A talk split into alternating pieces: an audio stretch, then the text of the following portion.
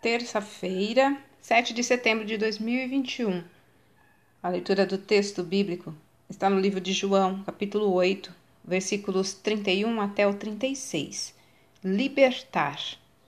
A expressão independência ou morte foi dita por Dom Pedro I ao proclamar a separação do Brasil de sua metrópole em 7 de setembro de 1822.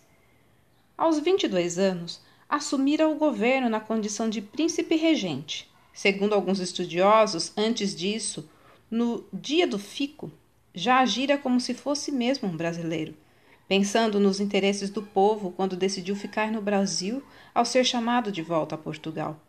Demonstrou seu amor pelo país, viu a necessidade de libertação do domínio português e fez o que acreditava ser o melhor para os brasileiros.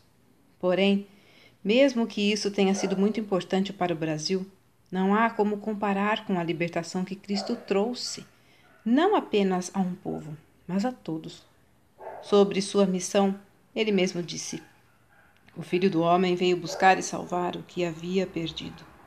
Para cumprir o seu objetivo, morreu na cruz, por amor, e deu a sua vida em favor da libertação de todo o que nele crer. Jesus ensina que as pessoas são escravas do pecado não conseguem deixar de pecar, isso é, desobedecer e desagradar a Deus. Aqueles judeus a quem ele disse isso se consideravam livres. Cristo não se referia à situação social deles, mas à sua condição espiritual. Eram pessoas religiosas, mas sem um relacionamento sério com Deus. Quem vive assim não acha que precisa dele nem quer que dirija suas vidas. Pensa que rituais lhe darão a vida eterna, assim como aqueles judeus confiavam em sua origem. Jesus proclamou a necessidade de ser liberto de uma vida longe de Deus, sob o domínio do pecado. Aos que creem nele, oferece uma nova vida aqui na terra, uma esperança real e a vida eterna com ele no céu. Se você ainda não fez isso, creia em Cristo.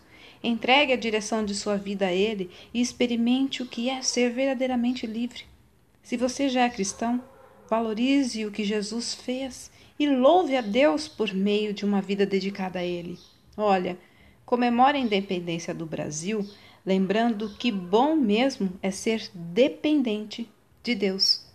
Texto retirado do presente diário da Rádio Transmundial, edição 24.